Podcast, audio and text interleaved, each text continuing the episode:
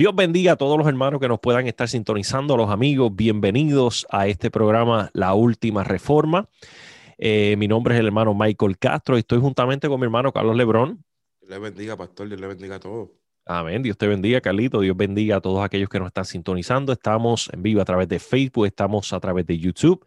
También puedes sintonizar nuestro podcast en cualquier momento a través de Apple Podcasts. Estamos también a través de Spotify y a través de Google Podcasts.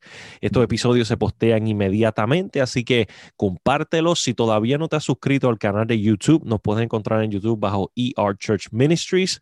Eh, suscríbete, prende las notificaciones. También en los podcasts, si usted se suscribe, cada vez que la última reforma pone un episodio, usted va a recibir una notificación. Así que quédese con nosotros, llevamos una línea de temas, ¿verdad? Somos bien temáticos aquí y, estamos trabajando lo que son los fundamentos eh, del Evangelio, ¿verdad? Que sí hemos tratado varios temas, los cuales normalmente no los tratamos eh, con la frecuencia que deberíamos tratarlo en las iglesias, ¿verdad? Y estamos tratando de formar un fundamento dentro de la iglesia, reformando lo que ya está hecho, ¿verdad que sí?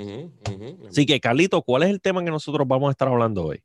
Eh, estamos, vamos a estar hablando sobre eh, las doctrinas fundamentales o lo que un cristiano debería estar buscando, ¿verdad? Para tener comunión con sus hermanos.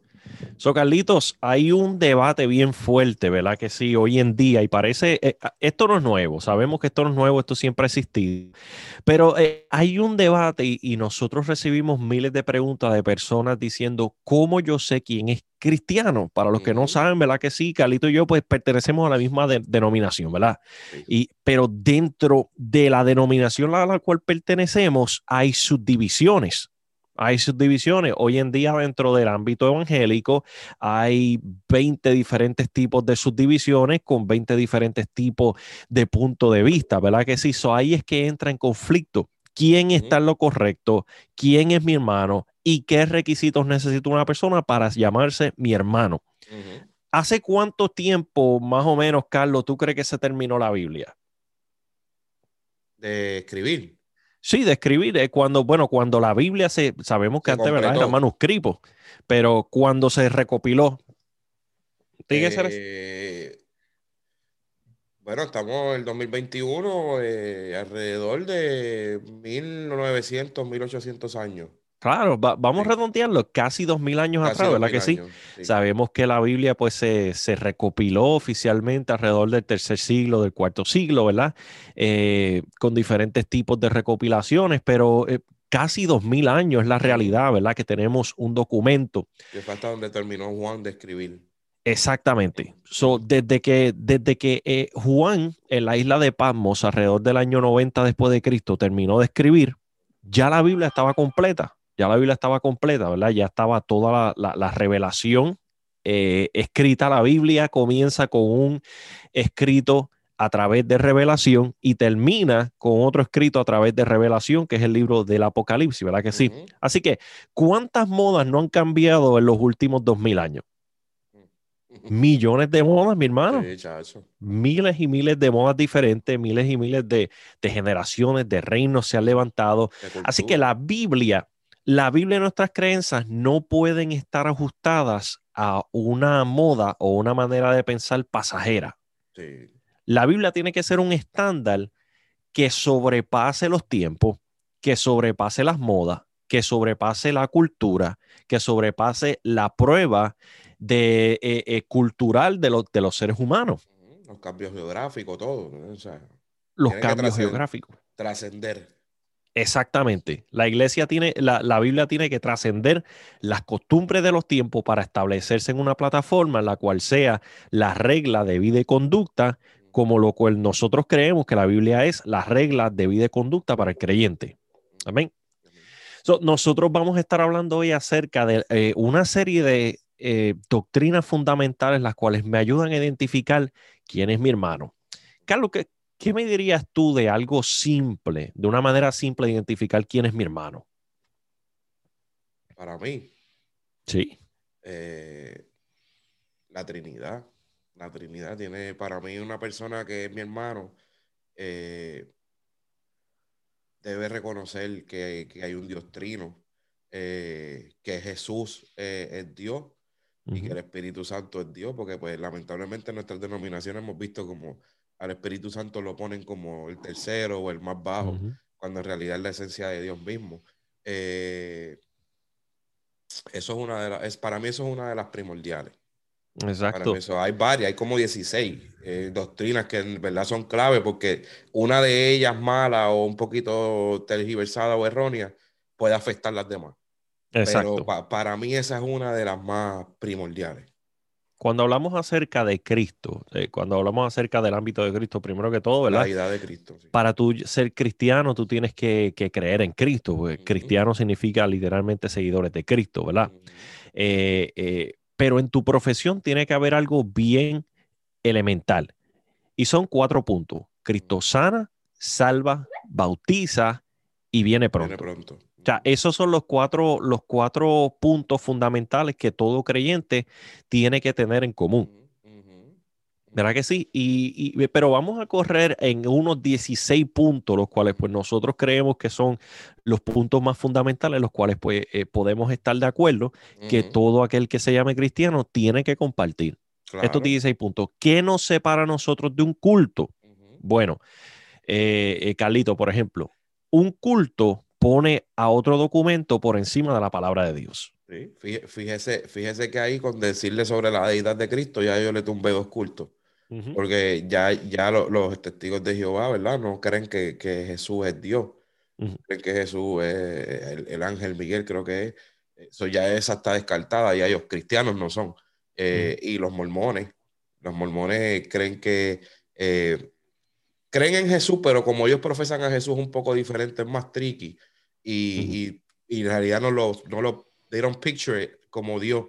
So, ya los mormones y los mormones tienen sus, sus diferentes divisiones. Sus, sus denominaciones. denominaciones dentro del mormonismo. So, ya hay la, iglesia, la, la, iglesia mormona, ¿verdad? Este, como se le llama, porque no, no sé, la, la Iglesia de Jesucristo de los Santos de los Últimos Días. ¿Se acuerdan esos, esos comerciales hermosos de los años 90 del papá construyendo la muralla y el hijo le pasa ladrillo y después que usted está llorando, ahí al último le dice, este anuncio ha sido traído a ustedes por la Iglesia de los Santos de los Últimos Días, ¿verdad que sí?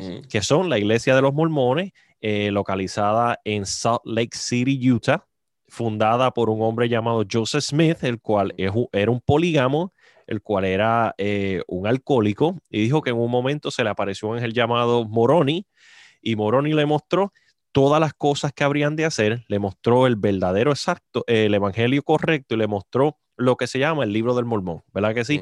Y eh, los mormones sí tienen una Biblia, pero sobre las escrituras tienen el libro del mormón. Que va por encima de la Biblia, que es lo que ayuda a interpretar. Es un culto. Los testigos de Jehová, ¿qué tienen? La Biblia. y el atalaya customizada por los testigos de Jehová. Súper custom, custom made. ¿Y cuál es el otro, Carlito? El, Atalaya. El Atalaya, ¿verdad que sí? O Watchtower. Cuando usted ve cualquier material que diga Watchtower Publication, es un material de los testigos de Jehová. No quiero, eh, no quiero hablar de todo, no quiero hablar de todas las denominaciones de los adventistas porque no sé, sé que tienen diferentes líneas, pero muchos tienen la Biblia y los libros de la Sí, hay, hay denominaciones adventistas que ya no tienen o sea, no, no sigue los libros de Elena White. Pero eh, eh, el adventismo, el adventismo, por eso eh, hay que en cierta manera generalizar un poco, ¿verdad? El adventismo se funda por una mujer llamada Elena White, que salió en desorden de su iglesia, era cristiana. Entonces ahora tenemos los libros de Elena White y tiene la Biblia en el mismo nivel, ¿verdad que, sí? Ayudan a interpretarla que te ayudan a interpretar la Biblia aparentemente, ¿verdad? Todo documento extrabíblico que se ponga a, un nivel como revelación directamente de parte de Dios, mire mi hermano, es un culto. Sí, no, no es no leer, porque nosotros, ¿verdad? Fomentamos el estudio y todo lo que te ayude, ya sea a, defender mejor tu fe o a entender ciertos temas, ¿verdad? Que lo, lo hemos dicho antes, pero, pero no es llevarlo al nivel de, de pensar que, es igual de alto que, o autoritario que la Biblia. Exactamente. Es lo que queremos decir. ¿Qué pasa cuando usted eleva la palabra del Señor? vamos ahora a hablar a nuestras denominaciones, ¿verdad que sí? ¿Qué pasa cuando usted eleva la palabra del Señor y el libro denominacional. No, esta es la constitución de la iglesia y del concilio. Ajá. Pero no es bíblico. No, no, no, no, no. Esta es la constitución de la iglesia y del concilio. Eh, ahí, ahí nosotros rayamos en el culto en muchas ocasiones. Ahí caemos, ahí caemos primero en culto, en la realidad, y, dentro de, ¿verdad? De, la jerga que nosotros los cristianos usamos, caemos en un fariseísmo, porque eh, es, eh, es como el, cuando, cuando Jesús les dice, ustedes han elevado las tradiciones de los ancianos y han violado la ley de Dios, de mi Padre. O sea, es algo, se ve, se, se puede, la persona puede decir, oh, pero es que esto, lo otro, no. Es una línea muy fina, es una línea muy fina y, y, vemos múltiples ejemplos cuando el mismo Jesús le dice, pero es que ustedes han tomado esto. No tengo un librito ahí. Pero cuando ustedes han tomado la constitución, han tomado la tradición de los ancianos, han tomado la costumbre por encima de la ley de mi padre. O sea, es algo serio. Es algo serio. Ahora, hago, hago la, diferencia, ¿verdad? Y hay que valer la redundancia. Eh, no, estamos, no estamos hablando de, un libro, no estamos hablando de, un libro de, doctrina de un libro doctrinal, ¿verdad? Porque todos los cristianos tenemos una doctrina. Cuando hablamos acerca de ciertos libros doctrinales, por ejemplo, yo tengo este libro que se llama eh, Fundamentos, de Teología. Pentecostal, que es muy bueno, que es muy bueno. Nosotros tenemos Teología Bíblica y Sistemática, que es muy bueno, es un libro de fundamento, por ejemplo, de la, de la eh, iglesia, la denominación a la cual pertenezco, tenemos este libro titulado Esto, ¿Verdad que sí? Ahí usted no va a encontrar tradiciones de los ancianos, ahí usted no va a encontrar nada, usted lo que va a encontrar son puntos de vista fundamentales bíblicos. Puntos de vista fundamentales bíblicos, no una opinión respecto a un tema. Entonces, cuando hablamos acerca de un libro doctrinal bíblico que le resume las doctrinas que vamos a estar hablando hoy, eso es bien necesario porque todo eso es sacado de la Biblia, tiene bases bíblicas. Ahora, cuando usted va a hablar, y, tenemos que hablar de esto porque han surgido una serie de subdenominaciones debajo de las denominaciones, que pues hoy en día de la Coca-Cola es pecado, hoy en día este, los, los tenis Nike, y cuando te pones tú este, el arroz chino, cuando te ponen toda esta ristra de cosas, eh, eh, eh, al mismo nivel que un libro de doctrina fundamental, que no es tradiciones de hombre, literalmente es lo que creemos. Pero, pero, pero es como quien dice conciso para no ir a, los 66 libros y buscar versículo por versículo. Ya los tienes ahí. Ya los tienes ahí. Es como un bosquejo, por así decirlo, un bosquejo. Exacto, pero nosotros en sí no tenemos ningún set de reglas aparte de lo que ya estipula la palabra del Señor, ¿me entiende? Usted encuentra pues sus denominaciones que, eh, por ejemplo, los testigos de Jehová, si alguien se aparta, usted no puede tener comunión con esa persona ya. No, mi hermano, eh, como cristianos seguimos teniendo comunión con el inconverso, al contrario, el que se aparta queremos volverlo a traer. Ahí tienes que buscarlo más. Sí, si te vas a, culto, ¿verdad? Como los menonitas Amish, los menonitas tienen diferentes tipos de denominaciones, pero si te vas a los menonitas Amish, si tú decides abandonar la comunidad, tú no puedes visitar a tus padres, tú no puedes visitar a, tu, a tus hermanos, y si tú vas a ese lugar, te da la espalda. Te da la espalda y te ignoran como si no hubiera nadie ahí. Exactamente. la, la, iglesia Testigo de Jehová es lo mismo. Nosotros tuvimos al principio un varón, ¿verdad? Que se convirtió en la iglesia allá en Florida, salió de los Testigos de Jehová y sus padres dejaron de hablarle eh, usted no, no, puede volver a ese templo, ¿verdad? Eh, al salón, como le llaman, porque los ancianos lo sacan, al salón de reino.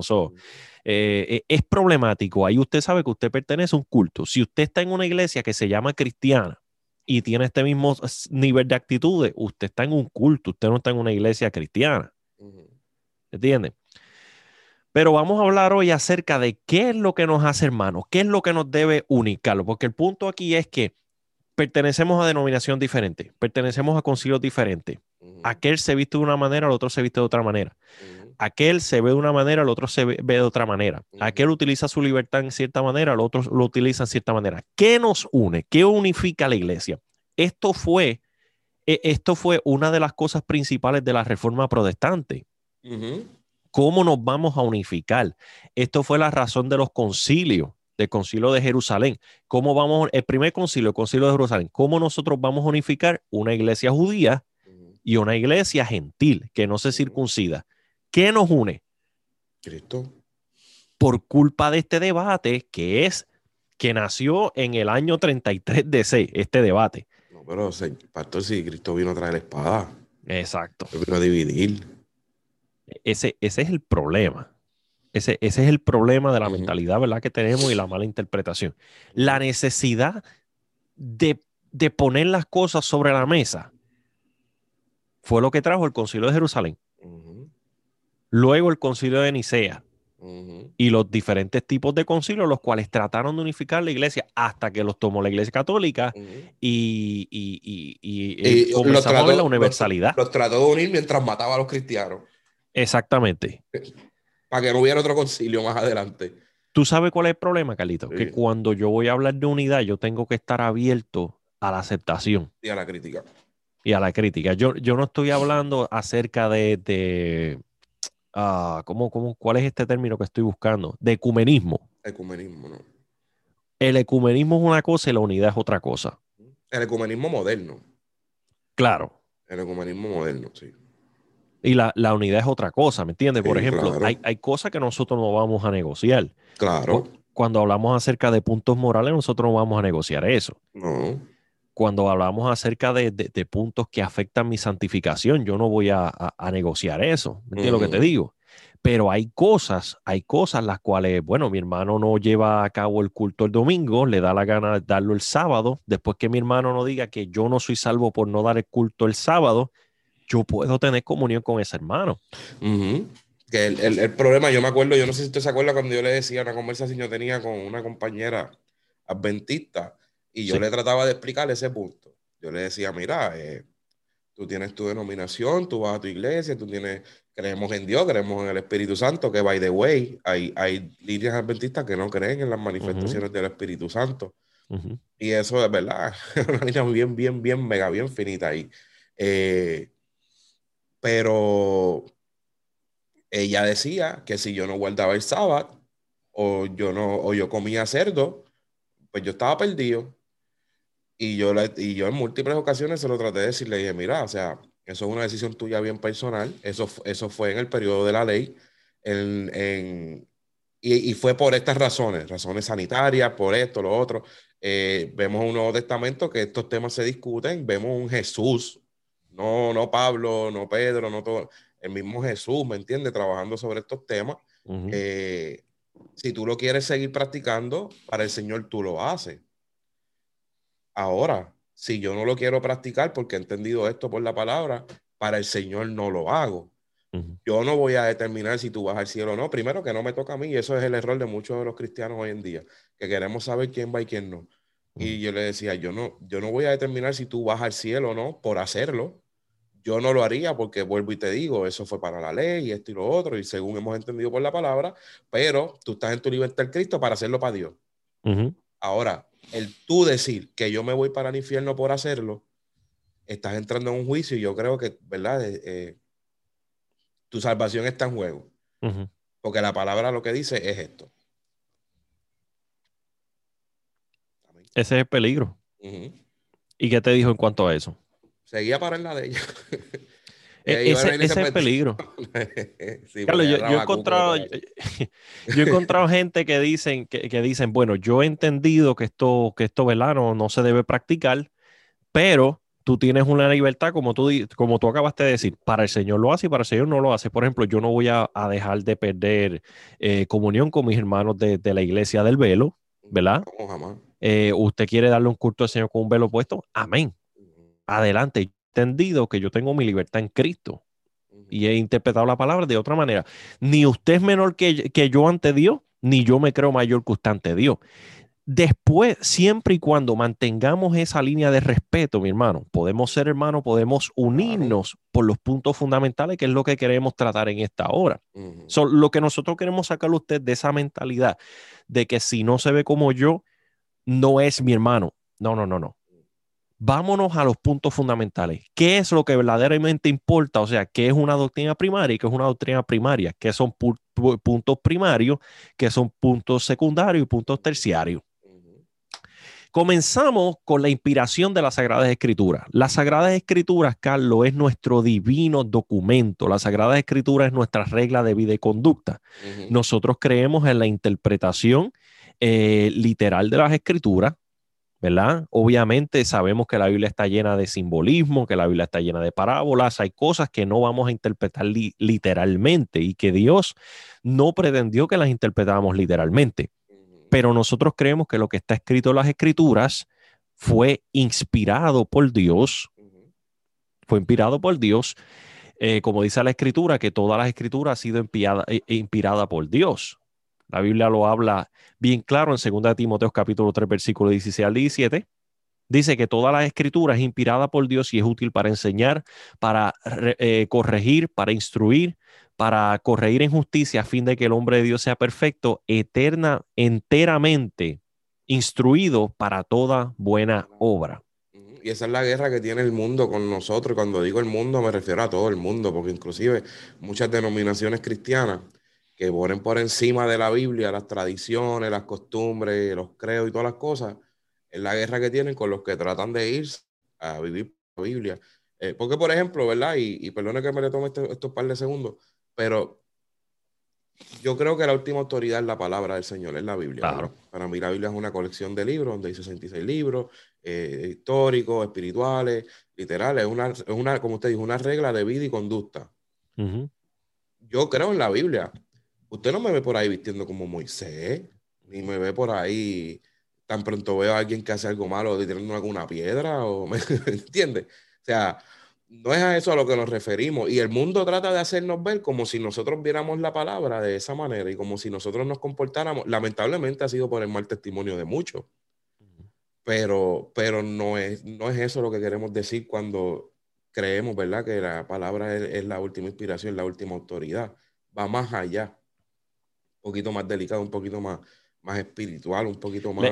El, problema, Carlos, de la manera que leemos las escrituras, de, nuestra exégesis. El problema es de, la interpretación, la falta de hermenéutica que muchas veces, ¿verdad?, demostramos. Eh, eh, el no entender el tiempo en el cual se escribió, el propósito en el cual se escribió, a quién se escribió el texto, bajo qué circunstancias, en qué periodo de tiempo. Entonces, nosotros no podemos tomarlo todo en un sentido moderno y decir, bueno, eh, y lo estoy diciendo porque escuché a alguien decir esto el otro día. Bueno, eh, eh, la Biblia dice que las faldas de Jehová cubren el templo completo, eso quiere decir que nosotros tenemos que hacernos unas batolas para que arrastren el piso. Literalmente, de esta manera se está levantando una denominación. Sí nos vamos a hacer unas batolas para que las batolas arrastren el piso porque las faldas de Jehová cubren el templo completo. Mire, mi hermano. en, nuestra, en nuestra cultura ahora mismo, usted no vio un hombre con una falda. ¿Me entiende? Entonces, Doño Rosario no, no, no. No, eso no cuenta. no cuenta. Perdona, pero... Los efectos de otras sustancias no, no entran a... Dios. Dios mío, siento violencia. Eso es otra cosa. Pero nosotros creemos que la palabra del Señor es la regla, la regla. Usted no me venga con un libro secundario, usted no me venga con, una interpretación propia. La Biblia dice esto, pero lo que yo creo que Dios quiso decir fue esto otro. No, la Biblia dice lo que dice. Y la Biblia, mira, nosotros, nosotros enseñamos instituto, hemos enseñado por varios años. Y lo primero que se le enseña a los estudiantes es que la Biblia es su propio intérprete. intérprete. La Biblia es su propio intérprete. La Biblia no necesita un profeta del siglo XXI que lo interprete. La Biblia ya fue interpretada sola. Lo que necesitamos es el Espíritu de Dios. Y eso nos lleva al próximo punto. ¿Cuál es el, punto número dos, Carlos? El único y verdadero Dios. ¿Qué quiere decir eso? Que solo hay un Dios. Solo hay un Dios. Lo que estábamos hablando en la, la, programación anterior. Solo hay un Dios. Es un Dios trino, pero solo hay un Dios.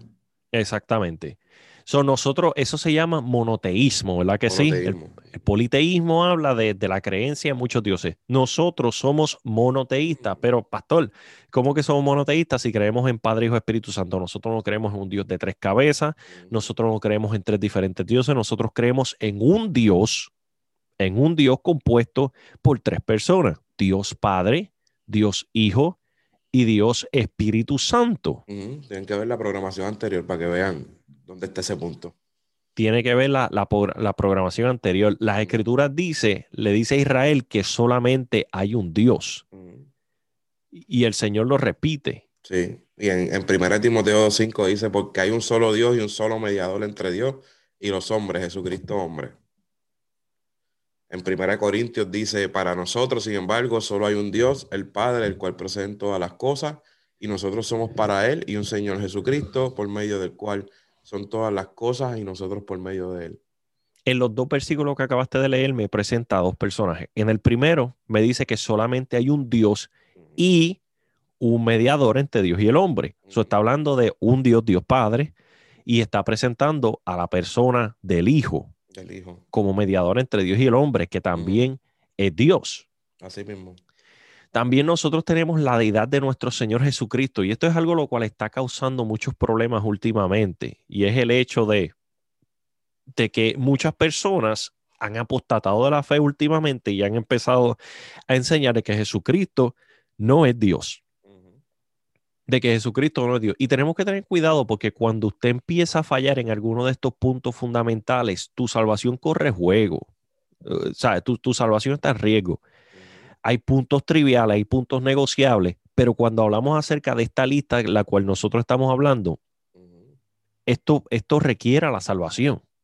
Por eso fue que le dije al principio que son, son puntos que, eh, aunque parezcan, ah, no, pues que es lo mismo, no, no, no, no, no es lo mismo. No es lo mismo. No, no es lo mismo. doctrina que, que, es, tan fina la línea que presta, que puede prestar para una confusión o lo que sea, que eh, hay, que tener, hay que tener mucho, mucho, mucho cuidado. Porque tergiversa las otras doctrinas esenciales. Mira, Carlos, eh, analizando este tema, yo he llegado a una conclusión, como muchos teólogos han llegado a esta misma conclusión. Las doctrinas de salvación son claras en la Biblia.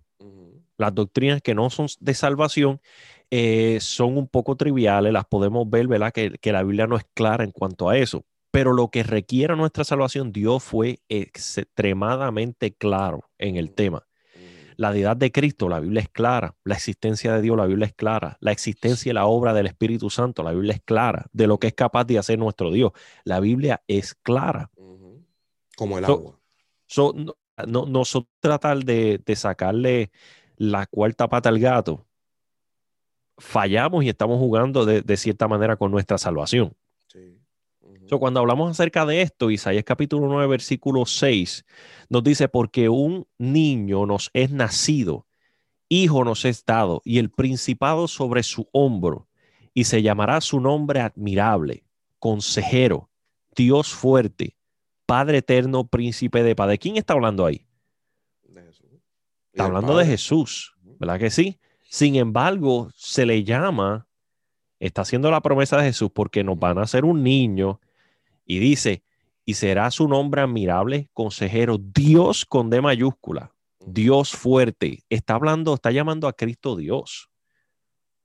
So, eh, eh, la, la, teología de que Dios nunca de que Cristo nunca se llamó Dios, de que Cristo nunca recibió eh, una exaltación a su deidad, es totalmente incorrecta. La Biblia nos dice que Cristo es Dios. Lo pudimos ver en el Antiguo Testamento en una teofanía diferente, pero ya en el Nuevo Testamento lo que se veía a través de un espejo se ve en claridad, que es la deidad de Cristo. La caída de hombre. ¿Qué me puedes decir en cuanto a eso, Carlito? La caída del hombre para mí es una doctrina muy esencial porque eh, estamos viendo un movimiento, bueno, se ha visto durante todos los años, pero ahora mismo se ha definido como lo que es el, humanismo y el culto al yo, el culto al hombre. Y, la caída del hombre es esencial para entender la relación que tuvimos con Dios en algún momento dado y que debemos tener ahora por medio de Jesucristo para poder llegar al cielo. Si me pregunta a mí. Así es como yo lo describiría. Exactamente. Si no, entendemos, la caída del hombre, de dónde, fui, de dónde hemos caído, eh, se nos va a hacer un poquito difícil reconocer que, Cristo es el Hijo de Dios y la razón por la que vino Cristo. Exacto. Eh, si nos vamos a Romanos capítulo 3, versículo 23, dice, por cuanto todos pecaron han sido destituidos de la, de la gloria de Dios, ¿verdad que sí? Dios nos creó en el huerto del Edén eh, con una comunicación perfecta con Él, con una comunión perfecta con Él. Sin embargo, nos dio un regalo llamado libre albedrío. Para algunas personas piensan que eso es una maldición. No, mi hermano, el libre albedrío es un regalo de parte de Dios. El libre, el libre albedrío es lo que hace posible el, el amor. Exacto. El libre albedrío hace posible el amor porque porque el amor no es forzado, ¿verdad? El amor para que sea recíproco es una entrega voluntaria. Y también e, es lo que separa a Dios de otros dioses. Claro, los, los, otros, otros dioses, la mayoría de los dioses, mira, yo, tú te pones a ver películas de estas. Los cuales no eh, existen, valga la redundancia. No, no, no, claro, pero teóricamente. la, la, creencia de, de, de, Zeus y de todos esos dioses griegos, que son los que mayormente se fomentan en películas así, como Persillazo y cosas así. Eh, son dioses que si tú no, si ellos cogen fuerza, si tú oras a ellos, son dioses que, que, se entremeten entre las relaciones de los hombres, son dioses que se acuestan con, con mujeres y tienen hijos que son los, los demigods, eh, son dioses que, que se, se airan y si tú no haces lo que ellos quieren, si tú no corres por la de ellos, pues eh, ¿me entiendes? Como por ahí, te guaya, te guaya. Este, pero eh, esto es un Dios, es un Dios, ¿verdad? Que a veces dicen, ah, pero que ustedes siempre están predicando un Dios de amor, pero es que es un Dios de amor. Es un Dios que nos amó tanto que nos dio la elección entre escoger si queremos estar con Él o no. Y eso va a algo que también se habló en uno de los, de los podcasts anteriores. Dios no manda a nadie para el infierno. O sea, hay un infierno y el infierno es separación de, él no está ahí, pues es, donde están los que están separados de él, porque solo hay dos, dos destinos eternos, el cielo y el infierno. Él está en el cielo y el infierno no está, pues entonces en el, infierno van los que no quisieron estar con él aquí. Eso él no manda a nadie. Si lo, si lo, si lo, si lo pones en, un aspecto Esa perspectiva. de análisis, de filosofía, él no, él no te manda al infierno tú, porque si tú en esta tierra no quieres estar con Él, ¿por qué tú quieres estar con Él en el cielo? Que es a donde se supone que van nuestras almas, ¿me entiendes? So, es un punto bien importante. Si en la tierra tú no quieres estar con Él, ¿por qué tú quieres estar en el cielo la eternidad con Él? si en la tierra yo te digo, si, en la tierra, si, en la tierra yo te digo Cristo te ama, ah, o sea, ¿cómo tú pretendes pasar una eternidad con Él? Eso es. Esa te monte adentro. Eh, el que escuche esto, que vaya y dale rewind, escúchalo de nuevo. Si tú aquí en la tierra no quieres estar con él, ¿para qué quieres estar con él en el cielo? So, él, en realidad no envía a nadie al infierno. Viene siendo el infierno y el cielo. Eh, eh, no es que es la paga, pero para explicarlo, es la recompensa o es la paga por nuestras acciones aquí. Exacto. Bueno, alguien te podría argumentar, bueno, eh, la realidad, yo tengo mi relación con Dios. Sí, yo creo en Dios a mi manera. Ajá. E, eso es un argumento. La de la Biblia. Yo exacto. a mi manera bíblica. E, ese argumento no se autosustenta. No, no se cae, se cae. Pero podemos filosofar de eso un poquito más adelante. Pero este, sí, la realidad es que, pues. Esa, esa es la eh, realidad. Mira, para nosotros, eh, y vamos, vámonos a los dioses que los hombres empezaron a adorar antes de Cristo, porque, ¿sabes? Cristo cambió el panorama. Mira, antes de Cristo nosotros no encontramos a un Dios totalmente moral y perfecto. Eh, si nos vamos a los dioses sumerios, si nos vamos a los dioses de Mesopotamia, los dioses se acostaban con mujeres, los dioses cometían asesinatos, los dioses demandaban sacrificios humanos, los dioses demandaban ofrendas de oro. Nunca hemos visto un Dios de amor y a un Dios moral hasta que aparece Jehová. Luego de que los escritos se escribieron, de que, de que aparecieron los rollos, la Biblia, de que conocimos a Dios, de momento empiezan a salir dioses amorosos, dioses que tienen misericordia con el mundo, eh, Buda es un hombre amoroso, bla, bla, bla, bla pero todas estas religiones le robaron al Dios de Israel, el cual es la primera evidencia de un Dios moral, de un Dios que ama a la humanidad y de un Dios que le da un libre albedrío al ser humano para adorarle o no adorarle. Y lo podemos llevar a un ámbito, un, problema bien común en nuestra sociedad y es un, hombre, un hombre maltratante. Un hombre maltratante.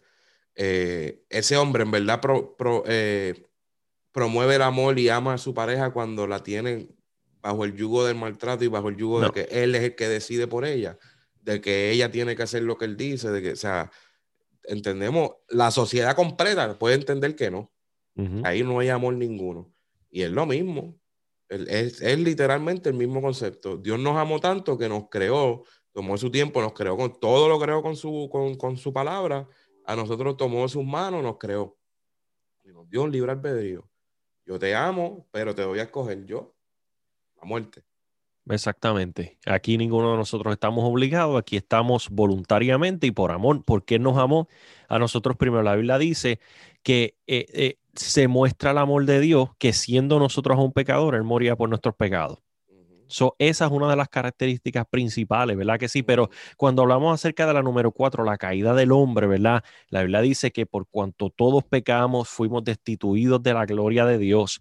Nosotros ya no podemos tener comunión directa con Dios por causa de nuestros pecados. Quiere decir que cuando usted en su religión, eh, en su denominación, usted cree en la, en la doctrina de la caída del hombre, ese punto específico es el que lo va a llevar al próximo punto, que es la doctrina de la salvación del hombre. Porque si el hombre no es, no, no, no fue depravado de la gloria de Dios, nosotros necesitamos de un, de un salvador. Y no estamos hablando del punto de vista calvinista de la depravación total. Estamos hablando que el hombre es malo, pero todavía en la maldad del hombre, Dios le ha dejado la capacidad de tornarse de sus pecados y buscar un salvador.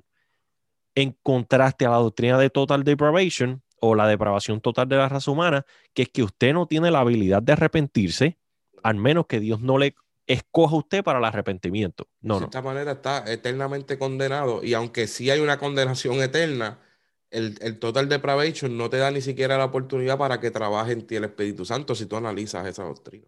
No te da la oportunidad. Y Dios es un Dios tan y tan y tan bueno que incluso dentro de nuestra depravación, dentro de nuestra humanidad caída, nos, nos deja la habilidad intacta de responder al llamado del Espíritu Santo. Sí es cierto que el Espíritu Santo nos llama, sí es cierto que el Espíritu Santo trata con nosotros, pero cualquier pecador en este mundo, hasta el día que muera, tiene la oportunidad de tomar una decisión. Eh, eh, no, que los demonios no lo dejan, no, no, no, no. Incluso en una en una, condición de una posición demoníaca, hay un libre albedrío para la salvación. Hay una voluntad humana, la cual el hombre tiene la elección de correr a los pies de Jesús. Y eso ni Satanás puede tocarlo. Entonces, pastor, porque hay personas que no se quieren arrepentir. Bueno, porque han ignorado la voz, han ignorado su conciencia por años y la Biblia habla que su entendimiento se entenebrece, su corazón se vuelve sólido como piedra. Y yo soy testigo de eso. Exacto. La próxima nos lleva al próximo punto, la salvación del mundo. ¿Y qué, qué mejor versículo podríamos utilizar para ese que Juan capítulo 3, versículo 16, el cual dice, porque de tal manera amó Dios al mundo que entregó a su único hijo, para que todo aquel que en él cree no se pierda, sino que tenga vida, eterna. ¿Qué me puedes decir respecto a la salvación del hombre? Yo creo que eso es el regalo más grande para la humanidad y el más despreciado por la humanidad. es lo que yo, es lo que yo creo. O sea, eh, yo estaba los otros días, una malanguita por ahí. Estaba, estaba escuchando, estaba escuchando un mensaje y, la persona estaba hablando de, la crucifixión. Y, no estaba hablando de esto, pero, pero vino a mi mente. Eh, que sabe que la gente dice, no, este, Jesús fue hombre y Jesús padeció y él tuvo hambre y tuvo sueño y sabe lo que es el tentado. Y sí, eh, él tuvo, él pasó por todo eso, pero la caída del hombre representa eh, cuando nos alejamos de Dios. Nosotros fuimos creados, como usted dijo, un jardín, en un huerto para estar eternamente con Dios, ¿verdad? O el tiempo que él haya determinado. La caída del hombre representa la alejanía ¿verdad? La, separación entre Dios y el hombre. Al nosotros haber sido creados para estar con Dios y poder, y, poder disfrutar de, la presencia de Dios, nosotros sentimos lo que es la soledad. Mucha gente se siente sola hoy en día, o sea, muchos cristianos pasan por momentos que, que, que momentos de silencio, que, que, es una espera, tienes que esperar por una respuesta, tienes que esperar a que Dios, tú veas lo que Él está haciendo, que muchas veces no sabe porque está, estamos en, en, en, el plano, ¿verdad? Espiritual, estamos, estamos un poquito, ¿verdad? Distantes, Él está, ya no estamos acá. Eh, pero Jesús experimentó eso en la cruz. cuando, cuando Jesús, cuando Jesús dijo, Padre, Padre, o sea, porque me has desamparado. No es que Jesús dejó de ser, el Dios o que Él del todo se fue, pero hubo un momento de silencio, un momento donde Él se sintió desamparado, se sintió solo, que Él sintió lo que el hombre siente cuando el hombre está sin Dios. él, él, literalmente, y, y qué más, estamos, y, te lo estoy diciendo a un nivel Jesús y el Padre han sido unos desde la eternidad. Cuando Jesús le dice, llévame con la gloria que tuve contigo desde el principio. O sea, pero ellos no tienen, ellos, ellos son eternos. Es una comunión eterna. Y Nosotros le servimos a un, Dios, a un Dios de tanto y tanto amor que quiso saber lo que nosotros sentíamos.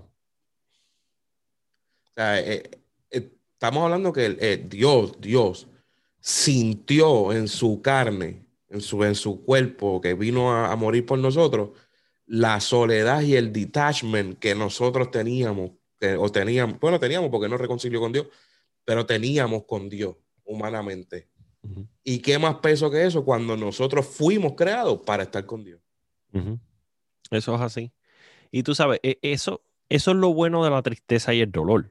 Porque no, la tristeza, la tristeza de la separación a Dios es lo que te hace correr a los pies de Cristo otra vez. Ese sentimiento de vacío es lo que te hace volver a los pies de Cristo otra vez. ¿Me entiendes? Y, es como tú dices, Cristo en la cruz sintió, sintió lo que se llama la soledad y sintió, sintió lo mismo que nosotros sentimos cuando pecamos. Porque aunque Él nunca pecó, el peso del pecado de la humanidad estaba sobre sus hombros. So, ese mismo sentimiento de carga, de, separación de Dios, estaba ahí en ese momento a tal punto que, que sintió algo que nunca había sentido y es sentirse apartado de la presencia de Dios. Cuando Él ha estado eternamente con Él. Cuando Él ha estado eternamente con Él, ¿verdad que sí? ¿Sabe lo que pasamos o no sabe lo que pasamos? Sí. Por eso es que la Escritura nos dice que nosotros no le servimos a, alguien que no se pueda compadecer de nuestras debilidades, sino que Cristo fue tentado en todo, nunca pecó, pero estuvo en este cuerpo. Él se puede compadecer de nuestras debilidades. Por eso es que la Escritura nos manda acercarnos confiadamente al trono de la gracia. Hay una confianza que nosotros debemos tener de acercarnos al trono de la gracia y decir, Señor, yo necesito que tú me levantes. Es más, parece mentira, pero hay más confianza en acercarse al trono de la gracia que acercarse a un púlpito de una iglesia y decir, fallé, pequé, necesito restauración. Porque la reacción que muchas veces nosotros llevamos en, honestamente, en iglesias que han perdido la dirección del Espíritu Santo, porque una iglesia llena del Espíritu Santo es una iglesia de restauración, es una iglesia que, que, que, que sea quien sea, acepta al pecador, lo levanta, lo ama, y lo pone de pie nuevamente. Pero una iglesia ausente del Espíritu Santo es una iglesia que, eh, eh, mira, la gente no se atreve ni pasar al frente en la administración. ¿Entiendes?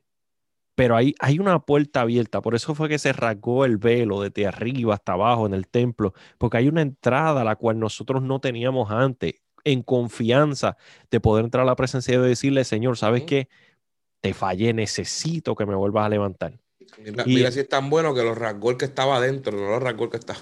Exacto. Lo rasgó el que dijo, eh, no, no, el que dijo yo voy para allá, no, lo rasgó el que dijo quiero que vengas acá. Exacto. Y no se rasgó de abajo para arriba, se rasgó de arriba para abajo. En otras palabras, el hombre, ya, y, Carlos, cuando nosotros estudiamos el, el, templo de Jerusalén, habían unos guardas en el templo, frente al templo, que, no, que impedían al hombre entrar. Y si pasaban a través de eso, allí estaban los sacerdotes ministrando en el lugar santo, que si algún loco quería entrar, les impedía entrar. Y luego estaba la presencia de Dios a, través de la cortina, que el que se metiera allí, que no tenía que estar, también moría. Pero lo lindo de ahora es que al Dios haber roto el manto de arriba hacia abajo, nos dio un acceso directo y ya sea lo que sea que diga el hombre, sea lo que sea la opinión del hombre, nadie nos puede impedir el acceso a nuestro Salvador. Amén. Esa salvación es accesible para todo el hombre. Eso, la doctrina de la salvación del hombre es otra doctrina fundamental que todo aquel que es mi hermano tiene. ¿Cuál es la próxima? La santificación. ¿Tienes algo para la santificación? No, de usted. La santificación. ¿Qué es la santificación? La realidad del caso es que esto tiene un millón y un eh, eh, definiciones hoy en día. Los otros días yo escuchaba a, a, Pastor Omar Lugo trayendo un tema sobre, sobre esto y hablaba de, de las 70 mil sanas doctrinas que hay. Decían, oye, tengo que preguntar qué sana doctrina, la que toma Coca-Cola, la que no toma Coca-Cola, la que come arroz la que no come arroz Serio el problema, serio. La sana doctrina de los Nike y la de la... anyway. Pero cuando hablamos acerca de la santificación, nosotros somos fieles creyentes que sin paz y sin santidad nadie verá al Señor. Creemos en la Escritura. La Biblia dice, sed santo como mi Padre que está en los cielos es santo. La Biblia dice que nada impuro entrará al reino de los cielos. Debemos vivir una vida de santidad. Hay una santificación, una obra de santificación completa, la cual se lleva a cabo instantáneamente cuando llegamos a Cristo. Si usted se, Perdóname, yo creo que el mismo dice ser perfecto como el Padre que está en los cielos es perfecto, ¿no? Hay, dos, hay dos versiones, ser santo como mi Padre que está en los cielos santo y ser perfecto como mi Padre que está en los cielos es perfecto. So, es un estándar bastante alto. ¿Cómo nosotros vamos a llegar a esa santificación? No hay nada que el hombre pueda hacer que lo pueda llevar al estándar de santificación que Dios Padre quiere. Por eso es que nosotros necesitamos a un intermediario. ¿Quién es ese intermediario? Cristo. A través de la santidad de Cristo, 33 años vivió en esta vida, nunca pecó, murió en santidad. Es que nosotros podemos ir al reino de los cielos y vivir una vida de santificación. Solamente a través de Cristo nosotros podemos ser santificados. La Biblia dice que nuestras más eh, eh, sublimes justicias son como un trapo de inmundicia ante Dios. ¿Y qué es un, trapo, de inmundicia? Una toalla sanitaria femenina. ¿Me entiendes lo que le digo? eso es lo que significa para Dios nuestra, nuestra justicia es más grande que queramos hacer por nuestras propias fuerzas. Estoy buscando un, no lo encuentro. Cuando, es, cuando los, fariseos le dicen a Jesús, tus discípulos no se lavan las manos antes de comer. Oh, sí. Eh, aquí. Perdóname que le tome un poquito de tiempo. Dale, dale. Pero eh,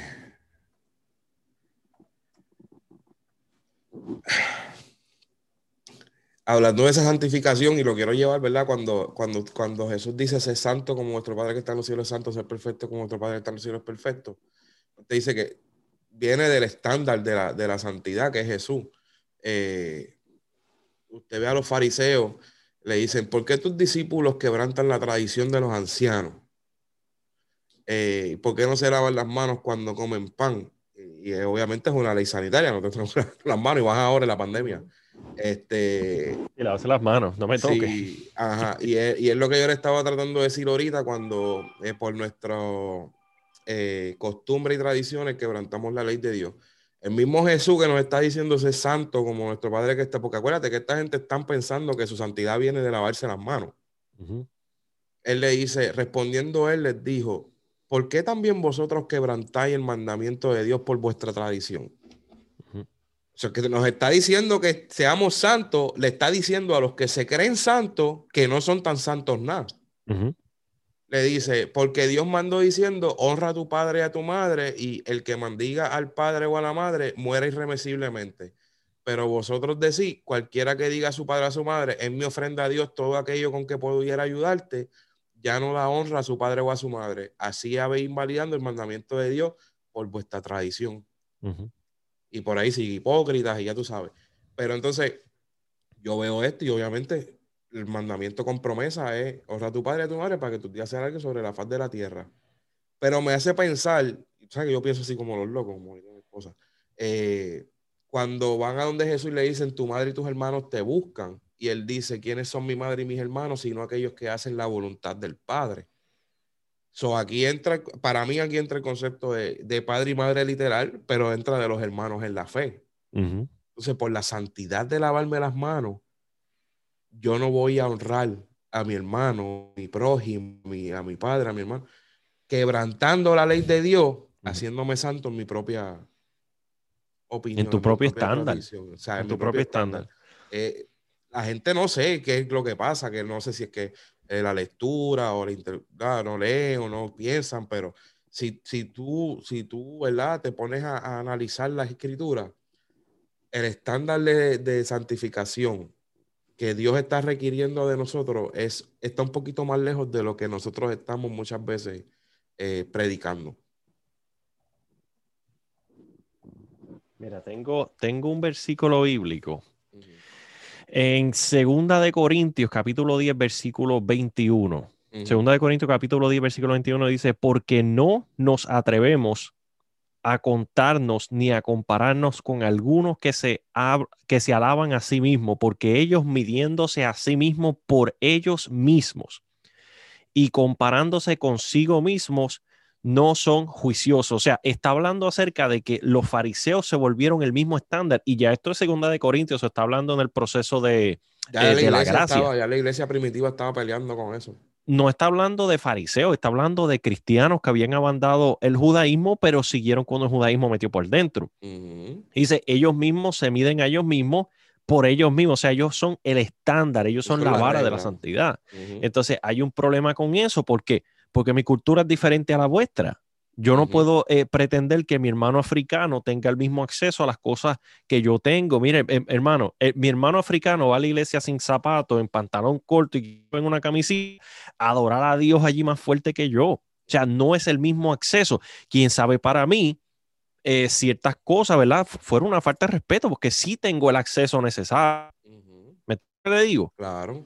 Pero mi hermano que está allá a la otra parte del mundo, entonces ¿Puede alguna de estas cosas ser un punto crucial para la salvación? Cuando para mi hermano sí, para mí no, porque tenemos acceso a diferentes tipos de cosas. No, mi hermano, tiene que haber un estándar más alto que mi opinión y esto es la Sagradas Escrituras. So, la santificación no es a medida de interpretación. La santificación es un estándar bíblico y es que a través del sacrificio de Cristo fuimos santificados y el proceso de la, de la santificación continúa. So, fuimos santificados completo en un estándar moral interior y entonces también hay una santificación progresiva que es en el proceso en el cual Dios pega a cambiar mis actitudes, mi manera de pensar, mi lo que a mí me afecta, lo que a mí no me hace crecer, lo que a mí me puede impedir el trabajo del Espíritu Santo en mí. Exactamente. So, ah, eh, pero la obra es efectuada instantáneamente cuando venimos a Cristo. No, no creemos en una salvación progresiva para la salvación, o sea, en una santificación progresiva para la salvación. No, no. Cuando usted viene a Cristo y se entrega, usted es santificado para la salvación. Ahora, para el crecimiento espiritual, fin de llegar a la estatura del balón perfecto según Cristo, eso es un proceso de santificación progresiva, ¿verdad que sí? O perfeccionamiento progresivo pero su santificación ya está completa desde el momento que usted viene a Cristo. Mire, cuando nosotros nos vamos a, Carlos, quería compartir esto contigo, Colosenses capítulo 2. Ya tú sabes por dónde vengo. Arrecia y arrecia. Colosenses capítulo 2. Mira lo que dice, versículo 20. Pues si habéis muerto con Cristo en cuanto a los rudimentos del mundo, ¿por qué como si vivierais en el mundo os sometéis a preceptos? Que son preceptos, son opiniones, tales como no manejes, no gustes ni aún toques. Sabemos, ¿verdad? Que sí, que eh, los fariseos tenían un estándar, ¿verdad? Unos preceptos, una interpretación bíblica, la cual no comas esto, no comas de aquello, no toques. ¿Qué quiere decir no toque, hermano? Eh, usted, su esposa estaba en el periodo del mes, usted no podía tocarla, hermano, usted no se podía acostar en la misma cama. ¿Me entiende lo que le digo? Y habían personas que en Cristo querían seguir practicando este tipo de cosas. No toques, habían personas que sí, que si se murió una persona, no lo tocaban, no, no, no tocaban nada. ¿Por qué? Porque todavía estaban en los rudimentos. Tú, sabes la falta de humanidad que tiene que haber en que Dios, Dios guarde, ¿verdad? Pero que se te muera la suegra y tu mujer esté en menstruación y tú no le puedas dar un abrazo. Sí. Para consolarla. Mira, óyeme, hello. Sí, sí. se cae de la mata esta es la realidad. Y, mira, yo, yo prediqué hace dos semanas atrás bajo el tema You Missed the Point. Y You Missed the Point, eh, te, perdiste, te perdiste el punto, ¿me entiendes? Ese, ese no es el punto. So, e, en el Antiguo Testamento, el Dios del Nuevo Testamento, el Dios de amor, el Dios de misericordia, es el mismo Dios del Antiguo Testamento. El problema, el problema aquí es that you miss the point, you know? A mí mismo, e, en el periodo de la teología, ¿verdad? Del estudio, yo he tenido profesores que, que decían, no, eh, eh, el Dios del Antiguo Testamento es esto, el Dios del Nuevo Testamento es esto, es el mismo Dios. We miss the point. Porque el mismo Dios que dijo que que el homosexual, ¿verdad? que se, que se echa con varón y el onuco, el extranjero, no estarán en medio de mi pueblo, es el mismo Dios que dice, eh, es el mismo Dios que dice en el libro de Isaías, que si el onuco quiere ser parte de mi pueblo, o sea, si se, si se arrepiente y quiere ser parte de mi pueblo, yo lo voy a recibir. Si el extranjero se arrepiente y quiere ser parte de mi pueblo, yo lo voy a recibir. El mismo Dios en la ley. O sea, si se arrepiente y se aparta de su pecado, mira, lo, sí, porque hay que hacer la redundancia, Carlos, también. Claro, claro, tiene que Obviamente tiene que haber un cambio, ¿verdad? Tiene que haber una entrega, una santificación. Dios no puede, Dios no puede tomar un punto y borrar el otro. Estábamos hablando de esto en EHS Ministry slash EDU hace, una, hace unos meses atrás. ¿Te acuerdas de cuando estábamos hablando acerca de eh, los atributos de Dios? Que Dios no puede tomar un atributo él no, puede, él, no puede, él no puede ser justo sin ser santo. Él no puede ser santo sin tener amor y él no puede tener amor sin ser justo y por ahí santo. tiene un montón de, atributos. Exactamente. sin misericordia. él no puede tener amor sin misericordia. Eh, él no puede la justicia que aún, aún en el día del juicio sería manifestada. Aún en la palabra dice en el día del juicio acuérdate de tu misericordia. Eso como quien dice, acuérdate de tu otro atributo. Y eso, y eso por eso es que la última reforma trata de traer estos temas. Pues yo sé que hay gente que nos escucha que a lo mejor no están, ¿verdad? Eh, eh, o no, no, están en nuestra denominación, o no están tan eh, practicando la fe, ¿verdad? Como a lo mejor uno, uno la está practicando, no se están adentrando en estos temas bíblicos. Pero para, para que ellos vean que nosotros somos cristianos normales. Tú regular guys que tienen familia, que van a la iglesia, que buscan de Dios, que, que pasan pruebas y toda la cosa, pero que están tratando de romper con, lo, con los tabú, con la mala enseñanza, con, con, las confusiones que lamentablemente nosotros mismos los cristianos hemos, hemos creado. Mira, el evangelio, el evangelio es sencillo. Cristo mismo lo dijo, porque, porque fácil es mi yugo y ligera, es mi carga. Llévalo. Fácil es mi yugo, le dijera mi Carlos. Nosotros hemos convertido el evangelio en complicado. Mira, estos 16 puntos te llevan, te llevan a un entendimiento. Lo que te queremos dar es un entendimiento general, obviamente, ¿verdad? Eh, eh, acabé de cumplir 31 años la semana pasada y llevo mi vida completa en la iglesia y llevo estudiando, estudiando la Biblia como desde los 10 años. Sin embargo, todavía yo encuentro cosas que yo digo, pero ¿dónde tú estabas? Porque las he leído antes, pero no. es, un proceso. Mira, este libro, se lo voy a prestar al hijo del, pastor Y creo que lo tengo en el cuarto. No, no, no está, está en el cuarto. Is God Moral Monster. Cuando usted leyó el oh, libro de God Moral Monster, ¿tiene ahí? Enseña la portada. Que yo creo que lo tengo en el cuarto. Por ahí está, síguelo. Déjame. ¿Lo ahí? Sí, lo tengo, lo, lo, lo vi ayer. Oh, míralo, ok, aquí está. Lo tiene. Hasta que tú. Ahí está. Isgara Moral Monster. Yo me, ese fue el primer libro que yo me leí, ¿verdad? De lo que es apologética y eso.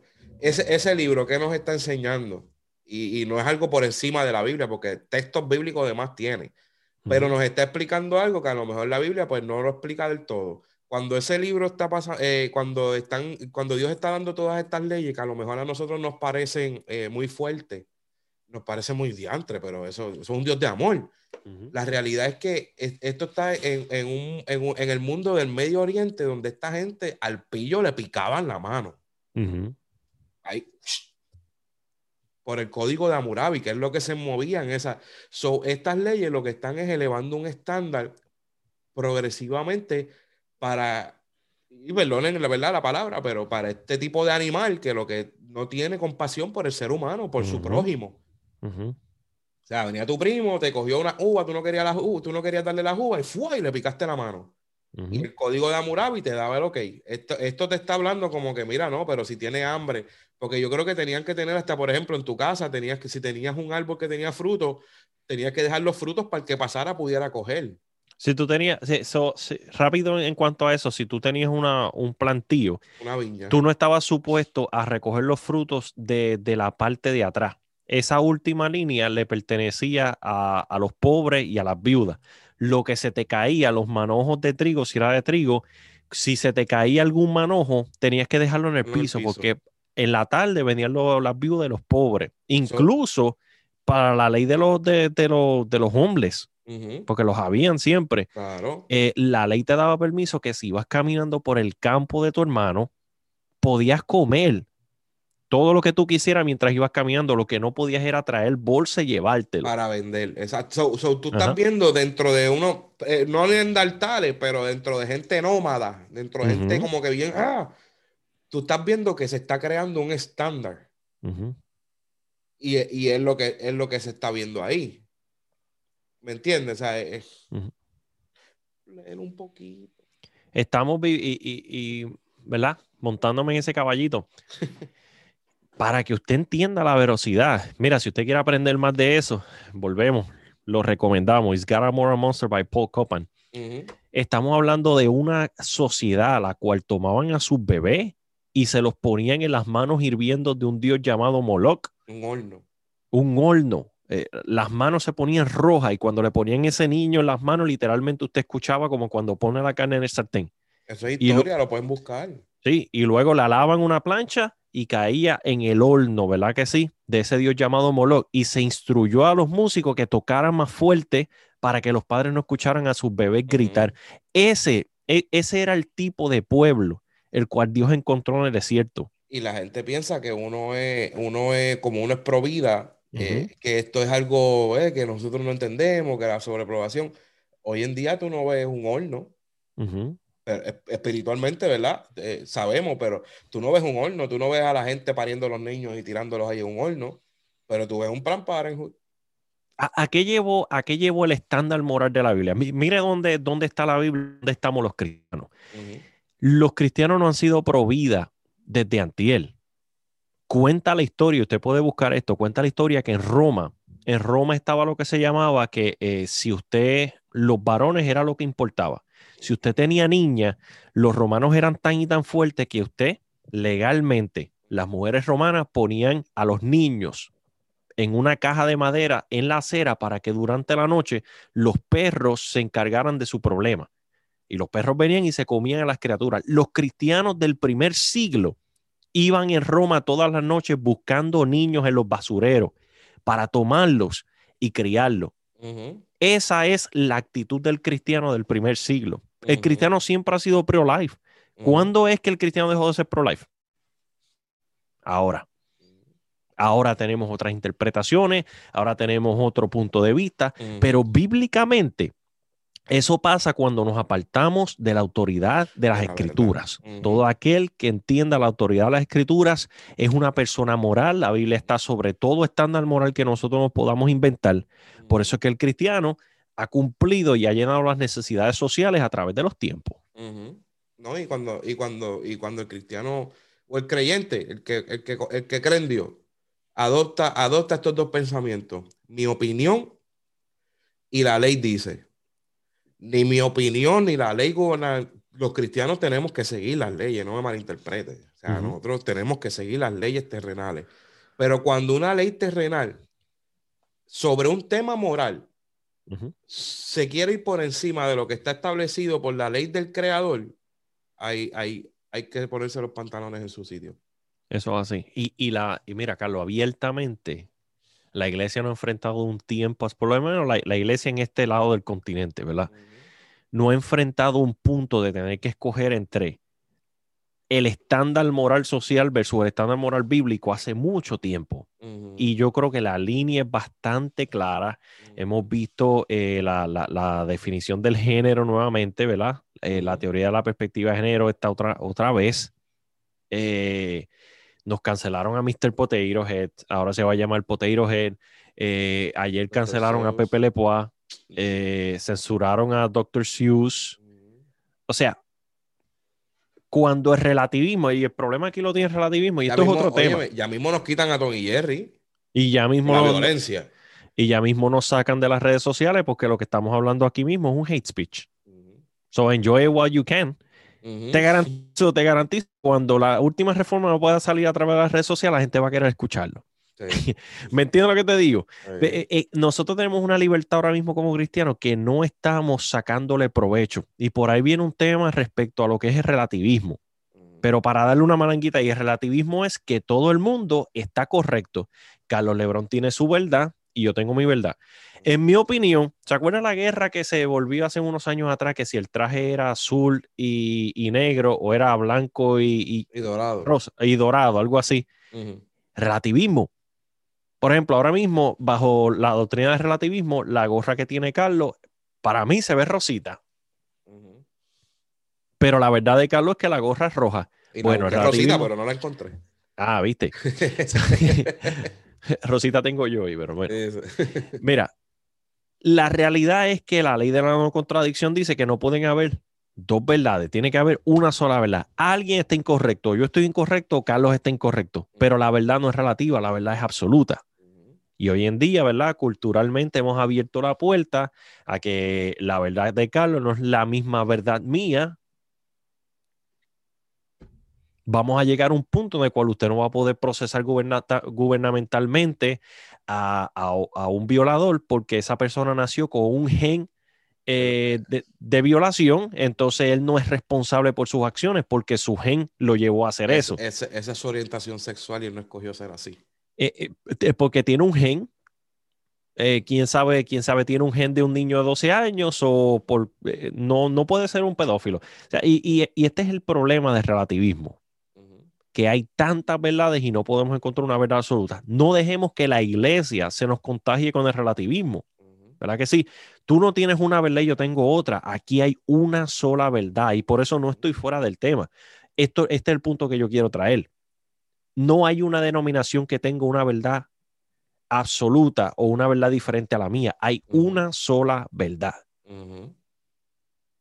Y el punto común de todas las iglesias, o sea, hay diferentes demandas, hay diferentes tipos de necesidades culturales y qué sé yo, por eso es que hay tantos concilios y denominaciones. Pero estos 16 puntos, esos cuatro puntos que leí al principio, tienen que ser la espina dorsal de toda denominación cristiana. Eso es lo que nos tiene que unir. Esa es la verdad. Lo que usted le quiera poner eh, eh, beyond that, allá usted con Dios. Vamos para el próximo, Double Time. Yo creo que ese 7 eh, y 8 se reúnen en uno, ¿no? ¿Usted puede hablar de eso? Dale, mete. Usted, usted.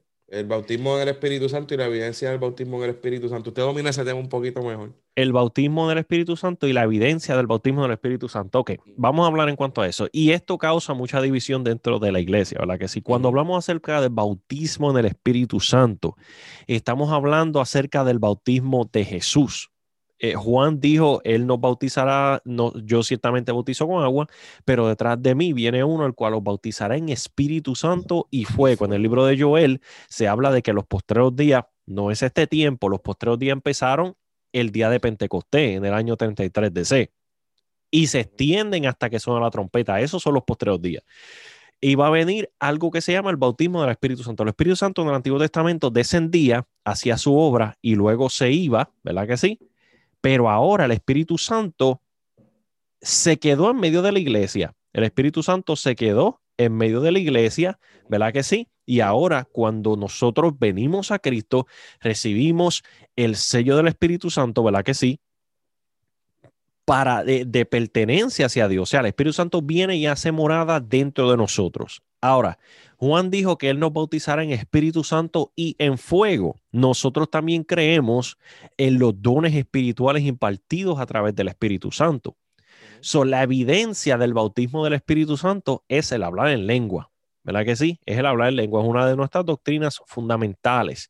Lo podemos ver en Hechos capítulo 2, en el momento en el cual todos los cristianos se reunieron y, de repente de, los cielos, ¿verdad? Vino un viento recio y los bautizó con Espíritu Santo y fuego y vieron llamas repartidas, lenguas repartidas como de fuego en la cabeza de, de las personas allí presentes. Hablaron de las maravillas de Dios en lenguas humanas. El Nuevo Testamento habla acerca de lenguas espirituales, lenguas angelicales, lenguas físicas, ¿verdad que sí? Nosotros no creemos que la época del Espíritu Santo ha cesado. Nosotros no creemos que eso fue un regalo dado a la iglesia primitiva eh, con un propósito. Nosotros creemos que sigue siendo algo activo y que se sigue manifestando dentro de nosotros. Ahora bien, ha habido mucha misinformación dentro de la iglesia. Eh, eh, lamentablemente la frialdad de los tiempos ha auspiciado a muchos pastores incluso a pararse en una plataforma y decir, ya no hay bautismo en Espíritu Santo, ya no se habla en lengua, ya no hay dones espirituales. Eso está totalmente incorrecto. Ahora bien, ahora bien, de acuerdo con la desinformación, todos los cristianos creen en el Espíritu Santo, pero no todos los cristianos creen en la manifestación del Espíritu Santo, como lo es el hablar en lengua y el bautismo del Espíritu Santo. Debe ser esto ocasión para yo eh, no tener comunión con mi hermano eso es un punto bien gris. Eso es un punto bien gris por el hecho de que debemos ser respetuosos y sigilosos con todo lo que es consciente del Espíritu Santo. Y decir que no hay manifestaciones, decir que no hay bautismo. En cierta eh, manera. En cierta manera. O sea. Eh, eh, no, no decir que no hay bautismo, decir que no creemos en las manifestaciones, que ya no hay manifestaciones, es decir que Él no es lo suficientemente poderoso para manifestarse a su pueblo. Para hacerlo. So, eh, eh, ¿en, dónde, ¿En dónde estamos con eso respecto a la salvación? Honestamente, yo le dejo eso a Dios. Yo le dejo eso a Dios, ¿verdad? Yo culpo más a los... Sí, claro, yo dejo... Yo culpo más a los líderes denominacionales, a los que están escribiendo este tipo de materia, que están llevando al pueblo a este tipo de pensamiento. Ellos van a tener que darle cuentas a Dios. Ellos y los que han abusado de las manifestaciones, llevando un pueblo a creer o a, no respetar la manifestación cuando en realidad se manifiesta. Hay dos caras de la moneda. Hay dos caras de la moneda, ¿verdad que sí? La Biblia nos enseña respecto a este tema. La Biblia dice, ¿cómo sabemos que un profeta es un profeta? Bueno, si se cumple la palabra. Y cuando habla acerca del mover del Espíritu Santo, aunque hay cosas que con mi experiencia yo te puedo decir si es Dios o no es Dios, siempre y cuando no raye en una apostasía, yo prefiero llevarlo en oración y dejarle eso al Espíritu Santo. ¿Me entiendes lo que le digo? Pero la palabra es clara, pastor, y perdone que me interrumpa, pero la palabra es clara. Y, Dios, Dios, me guarde, ¿verdad? De decir, eh, hablando, ¿verdad? Vamos a hablar a, calzón quitado. Que alguien salió hablando en lengua o alguien salió danzando. Dios me guarde a mí decir que eso no fue de Dios. Aunque yo, aunque yo he sabido, ¿verdad? Tienes la capacidad de... Y no es que yo pero yo he experimentado moveres de Dios en, iglesia o en mi vida personal y he experimentado moveres. Y puede ser que yo en mi espíritu diga, espérate, pero que yo le diga, no, tú no lo hiciste, eso no fue Dios, o, sea, Dios me guarde, porque la realidad es que, pero cuando vamos a la Biblia y vemos el set de lo que está escrito, cuando dice, eh, y, el, y el que vaya a profetizar, hable uno, luego hable el otro pero que hay interpretación. Pero cuando vemos este set de orden, es porque se, se registra que hubo un desorden. Claro, como sigue habiendo hoy en día. Y esa es la otra cara de la moneda. La otra cara, eso ya hablamos de la cara de la moneda de, de, del no creer en el bautismo del Espíritu Santo o de las manifestaciones del Espíritu Santo y de la evidencia, ¿verdad? El problema es más bien la evidencia, porque la interpretación de lo que es el bautismo del Espíritu Santo, toda la iglesia tiene un consenso de que el bautismo del Espíritu Santo llega eh, eh, eh, en el proceso de la salvación. Ahora, lo que es la evidencia del bautismo, lo que es la, manifestación. de hablar en lengua, que es el bautismo en fuego, ¿verdad? ahí es que entra el, roche entre la iglesia. Y, yo, y yo Le perdóneme, pero yo le voy a que aún, la gente que no cree mucho en la manifestación, tiene, si, si, en realidad, si en realidad hubo un sello, en realidad un, tiene que haber tenido por lo menos una experiencia personal. Porque, porque yo, por lo menos, yo, yo, no, yo no he sido, o sea, yo no he hablado lenguas así, ni he salido usando, pero sí les he hablado dos veces en sueño. Me he visto yo en sueño hablándola. So, ¿verdad? Si a Dios no le ha placido que se manifiesten en público, amén. Eh, yo sé, yo he sentido una experiencia. Eso, eso se llama primicia. Eso, hay, hay un proceso en el cual, ¿verdad? Lo, hemos visto, mm. lo, he visto a través de mi experiencia, que la persona empieza a soñar eso y, lo, y luego se mete en un proceso de búsqueda intensa y Dios se lo da porque es parte de la, del bautismo del Espíritu Santo en fuego, ¿verdad que sí? Eh, la Biblia habla acerca de la viuda que se le perdió la moneda y no dejó de buscarla hasta que la encontró. La Biblia habla acerca de la viuda que quería justicia y no dejó de ir a pedir justicia hasta que se lo dieron. Dice que el juez se molestó la Biblia habla acerca del vecino que no dejó de tocar hasta que, el hermano, eh, eh, hasta que su vecino se molestó y se lo dio.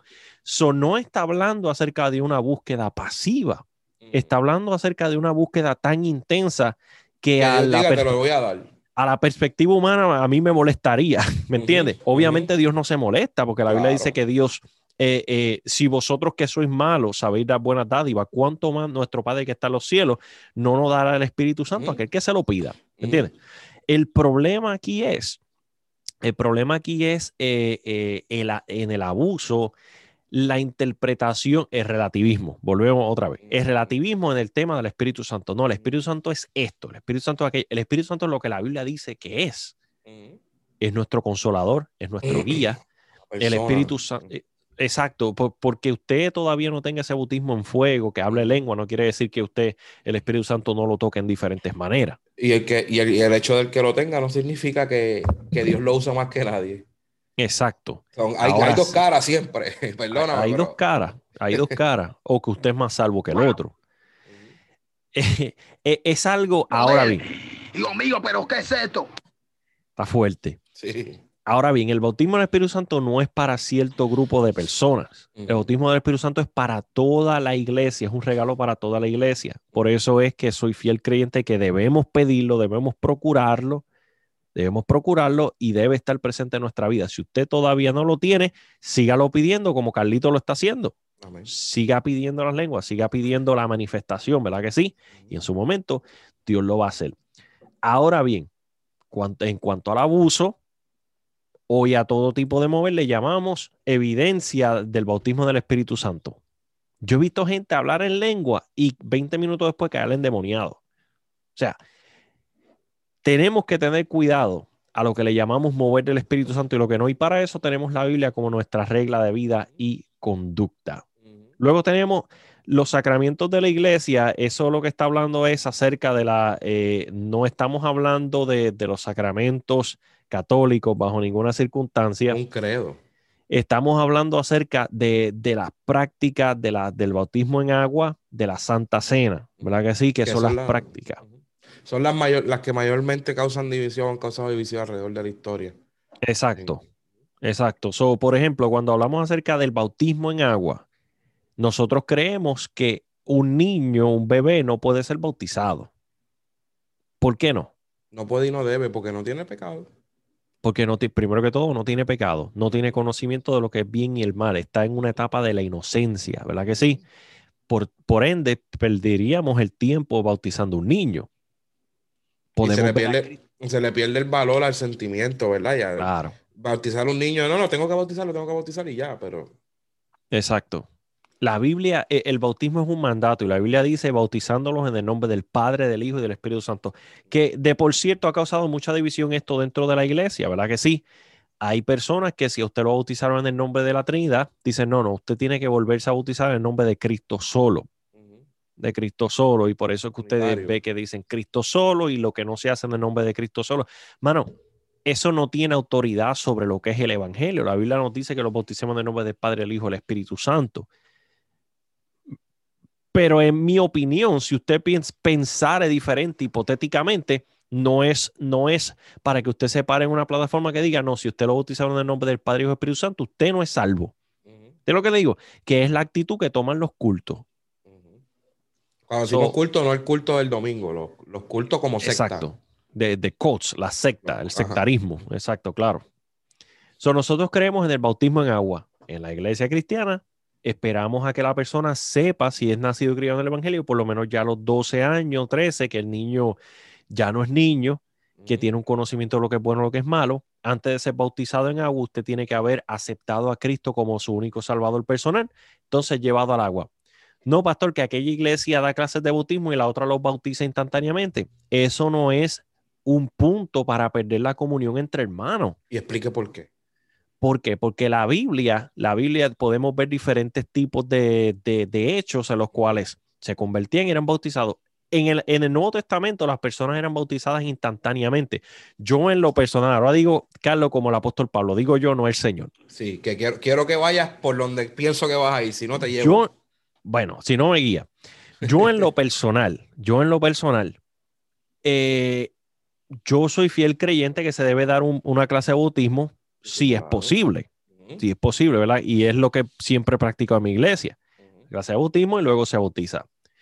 En el, en el, Nuevo Testamento podemos ver a Juan el Bautista predicándolo un montón de gente y bautizándolo instantáneamente. Podemos ver a Felipe cuando el Espíritu Santo lo llevó a, juntarse con el eunuco etíope. El etíope le dijo, ¿qué, ¿qué, me impide, ¿qué impide el agua? ¿Qué me impide que yo sea bautizado? Lo bajaron, lo bautizaron en agua y fue bautizado en Espíritu Santo en ese mismo instante. Y luego el Espíritu Santo se llevó a Felipe. Entonces, ¿cuál es el problema con la iglesia actual y, el, y las clases de bautismo o el bautismo en agua? Eh, elabora. Que la iglesia actual piensa que el bautismo en agua es membresía. Ah, ok. ¿Me entiendes? E, el bautismo en agua no te califica para una membresía de la iglesia. La membresía de la iglesia es, e, es, algo totalmente diferente. Para usted bautizarse en agua, usted tuvo que haber aceptado a Cristo y que yo, por lo menos yo como ministro, yo vea una evidencia de que esa persona es sincera en su conversión. Hermano, yo, yo puedo identificar cuando alguien está sincero y cuando alguien lo jalaron por la mano y lo llevaron al altar. Por eso fue que Carlos, Carlos estuvo en, nuestra iglesia. Siempre se decía, no arrastre a nadie al altar. Deje que el Espíritu Santo pero pasa, pero pasa, pero no, pasa. No, no, no, deja a la gente quieta. Eh, hay ocasiones en las cuales la persona está medio inquieta y un abracito, mira, que tú crees, ¿verdad? Y la persona a veces eso es lo que está esperando porque no, no se atreve a pasar. usted tiene que ser espiritual y, y, afinar esa visión espiritual. Y Exactamente. Pero también ser consciente. Si la persona te mira y dice no quiero ir, está bien, voy a orar contigo aquí o te voy a abrazar o lo que sea. Perfecto. o sea, hay, hay, que entenderlo. Pero, pero el, el, bautismo del agua, por ejemplo, yo tuve la oportunidad de coger eh, clases de bautismo como bautizar en el MI cuando estábamos con, con usted, Jaylin tuvo la oportunidad de coger su, su discipulado. Eh, tu esposa, sí. Exacto. Eh, por ejemplo, papi, pues no tuvo, pero si Dios lo hubiese levantado, ya ¿Qué pasó allí, Carlito? Pues se bautizó y se fue, se fue para el cielo, era ahí, llevadito así hasta las puertas.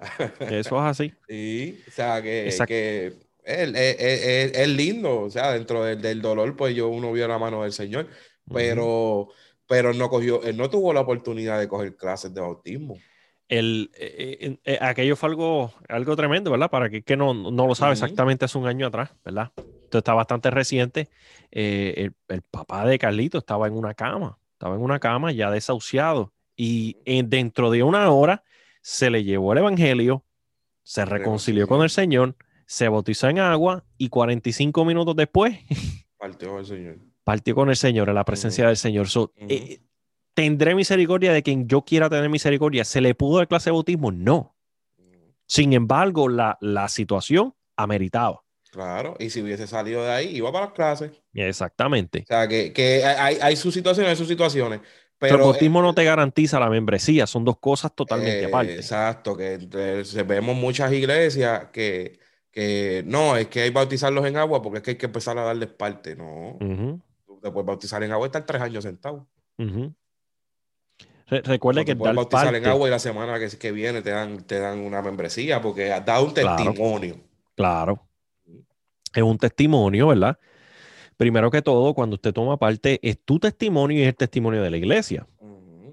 So, si usted estaba tirando droga la semana pasada, por, por más radical que haya sido la parte, yo no te puedo poner allá al frente. ¿Por qué? Porque tú tienes que darle un testimonio al barrio que la obra que Cristo hizo es una, una obra verdadera, ¿me entiendes? Y, por eso es que rápido no se le da usted el micrófono. Y eso, y eso es otro tema, porque ahí vemos mucho, ¿por qué tú crees que hay muchos artistas que, que cuando se convierten caen rápido, se apartan. Porque como una persona que tiene muchos seguidores, vamos a empujarlo rápido al ministerio porque Dios te está llamando con violencia y, no hay una preparación, no hay un fundamento, no hay una persona que tú le das un break a que se llene del espíritu. Pasando. Me encanta el, ejemplo del apóstol Pablo. El evangelio es vituperado.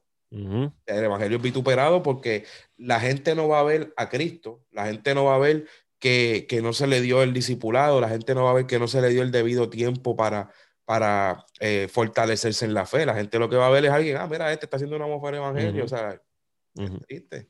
Me encanta Pablo? E, el ejemplo del apóstol Pablo, Carlos, porque cuando era Saulo de Tarso, este hombre, eh, este hombre predica, eh, ¿sabes? Está, era criado a los pies de Gamaliel, que eso era, olvídate, el instituto bíblico más. Eso era el Harvard de aquel tiempo. Sí, eso era, olvídate. Y sin embargo, cuando se choca con Jesús, él iba en un, el eh, camino a Damasco para buscar cristiano. Sin embargo, cuando se choca con Jesús, que tuvo su conversión y todo ese tipo de cosas, dice que inmediatamente se metía a las sinagogas a discutir y a tratar de convencer de que Cristo era verdadero. Pero tenía un testimonio y una fama de asesino de los cristianos. O dice que confundía en gran manera. Yo estoy seguro que, que, que ahora Pablo, ¿verdad? Que sí, Pablo sabía lo que estaba hablando, pero no tenía la posición moral para hablar lo que él quería hablar. Así que viene Pedro, lo agarra, se queda dos semanas con él y se desaparece Pablo por 13 años. 13 años después regresa a Pablo con un buen testimonio. Dice que, el Concilio de Jerusalén lo recibió instantáneamente, lo enviaron junto a Bernabé a su primer viaje misionero. ¿Por qué? Porque restauró su testimonio.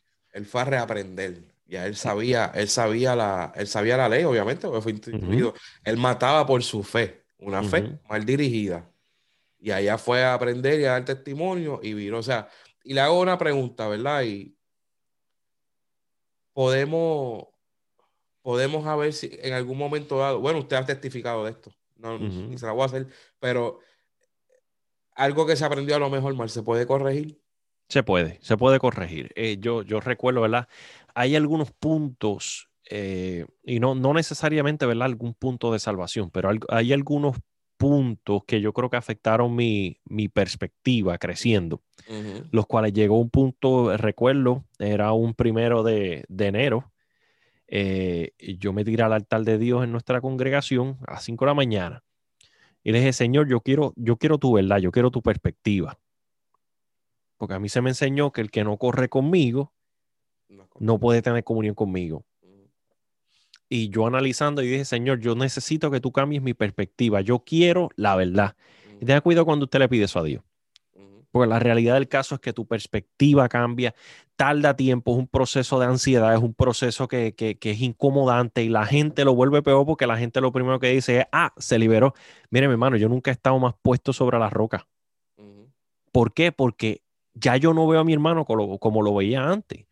Ya yo no veo a mi hermano y le digo, mira, ese se lo va a llevar el diablo, aquel se lo va a llevar el diablo. Ciertamente por cosas que son puntos secundarios, puntos terciarios eso es parte de la, de, la, de la madurez espiritual. Que, sabe que lo que lo llevó usted, yo sé que fue el Espíritu Santo, pero lo que lo llevó usted a tirarse de rodillas ese primero de enero, quién sabe fue la inquietud de la, de la, no quiero decirle de la falsa paz, pero de la paz que a lo mejor no sentía por eso mismo.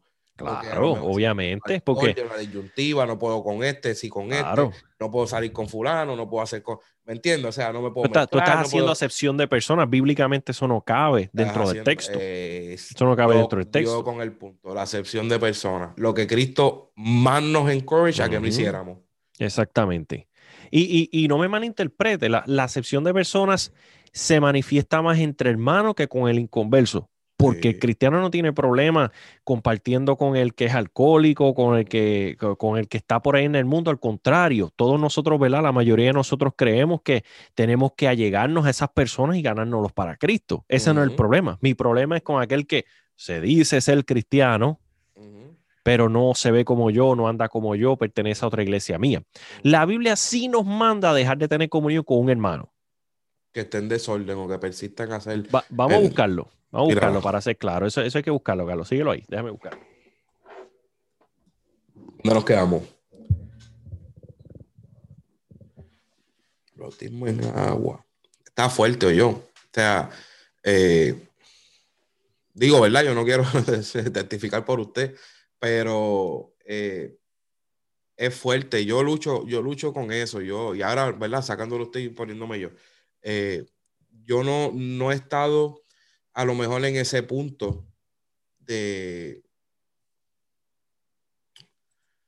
de hacer una excepción, de hacer una excepción, eh, eh, de ejecutarla a nivel de, de verbalizarla o de no, no compartir con alguien o hacer una división, pero internamente sí lucho con eso. Y Lucho, yo lo he hablado esto un montón de veces con usted. O sea, eh, yo soy una persona muy sociable, soy una persona que, que, mi esposa me lo dice, tú hablas con todo el mundo, tú a todo el mundo le montas una conversación o lo que sea, eh, eh, pero con dentro yo, yo lucho con eso, porque hay cosas que uno entiende, hay cosas que uno lee, hay cosas que uno ve, que uno dice, y, y somos, mira, yo, yo tengo, no, no quiero decir lo peor de dos mundos, pero tengo dos puntos que son bien, bien drásticos en lo que es el juicio. Y es, eh, eh, obviamente soy cristiano, la palabra dice juzgar con justo juicio. O sea, la gente dice, no juzgue para que no sea juzgado. No, no, la palabra dice juzgar con justo juicio. Y yo no soy justo, porque yo soy hombre, ¿me entiendes? Yo estoy tratando de, de, introducirme en la justicia del Señor. Eh, y soy enfermero. Por eso es que mi lente, la palabra del Señor y, y, soy, y soy enfermero. nosotros nos enseñan y desarrollamos lo que es el pensamiento crítico. Eh, sí, que por ende, dígale a Carlos, me duele la cabeza y lo, primero que te hace es que te da la mirada. no, empiezo a mirarte como que, ok, te duele, pero te veo riéndote, ¿qué está pasando? Que te acabas de... Hombre, está a otro nivel. No te enfermes frente a él. No, o sea, pero, pero es algo que se desarrolla. en mi persona, yo estoy, es como yo voy por ahí a veces y yo estoy mirando yo era barbero, eso yo miro los recortes, mira esa boina, o no, mira ese recortito quedó bien. A veces yo estoy así, estoy hablando con alguien y de repente veo tremenda vena en, en, la mano, que cuando eh, Dolca o Isa me escucha, eh, veo tremenda vena y yo, uh, ha hecho un 18 ahí, no se ve mal, un 18 es una aguja bastante grande. Eh, o sea, que son cosas que están ya en uno. Entonces imagínate también como cristiano, como uno que es fuerte, pero yo peleo con eso, porque yo no soy Dios. Yo no soy, yo no soy quien determina quién entra cero, quién, quién, no. Yo no soy el Espíritu Santo. So, yo no soy quien determina en qué nivel estoy llevando a la persona a, al camino, ¿me entiendes? O en qué nivel. O sea, porque no todo el mundo es un mismo destino, es Cristo. Mientras, mientras más envejezco, más oro y, y, más espero a responder o hablar. Exacto. O sea, eh, eh, hay, hay, hay, cosas que yo, ¿verdad? No soy quien, punto, no soy quien. Y lucho con eso porque, hello, soy imperfecto, soy humano, soy enfermero, era barbero. O sea, son, son, cosas que a mí la barbería me enseñó a recortar y ser detallista. En la enfermería yo tengo que analizar lo que yo estoy viendo versus lo que estoy escuchando. Eh, objetividad y subjetividad. Y en la palabra me está tratando, me está enseñando a hacer por la línea correcta y bíblica. O sea, si tú unes todo eso, es una lucha constante, porque tengo mi, mi, mi, naturaleza pecaminosa. Y es algo fuerte. Y por eso es que nosotros tenemos que ponerle freno de emergencia. Y, y esto, y esto es hablando de cómo, cómo una persona puede cambiar su, su, perspectiva, que es lo que estábamos hablando, ¿verdad? Hay que ponerle el freno de emergencia e ir a la palabra. Cuando yo tengo una opinión o cuando yo no sé qué pensar de una persona, le pongo el freno de emergencia y me devuelvo la palabra. ¿Qué dice la palabra? Porque yo no me puedo confiar, en mi, yo no puedo confiar en mi propia opinión. La Biblia dice, no seas sabio en tu propia opinión. Si yo necesito un estándar más alto, que es las escrituras, para entonces emitir una opinión. Mira, Primera de Corintios 5.11, que era lo que quería eh, traer. Mira lo que dice. Vamos a leerlo en la, la Valera 60 para, ¿verdad?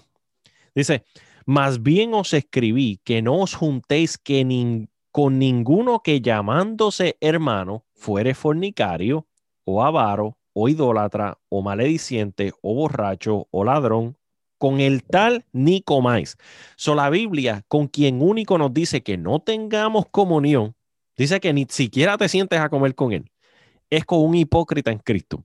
Que alguien que se, se diga ser cristiano, mira, que alguno que siéndose llamar hermano en la fe fuere fornicario y cuando nos vamos a este término de, fornicario en Primera de Corintios, eh, lo que dice es que vivan en inmoralidad sexual.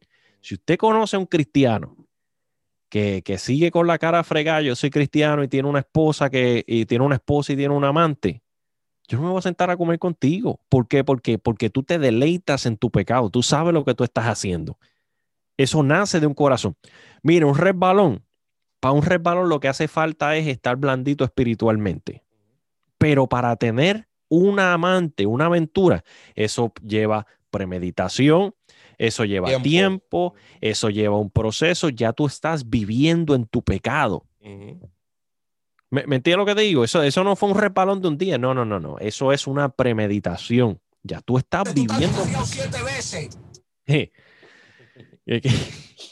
Mire, fuere, de, vivir en inmoralidad sexual o avaro, que es una persona avara, una persona que, el billete es primero, o idólatra. ¿Puede haber un cristiano idólatra? Seguro que sí o malediciente, ¿yo puedo tener comunión con un cristiano mal hablado?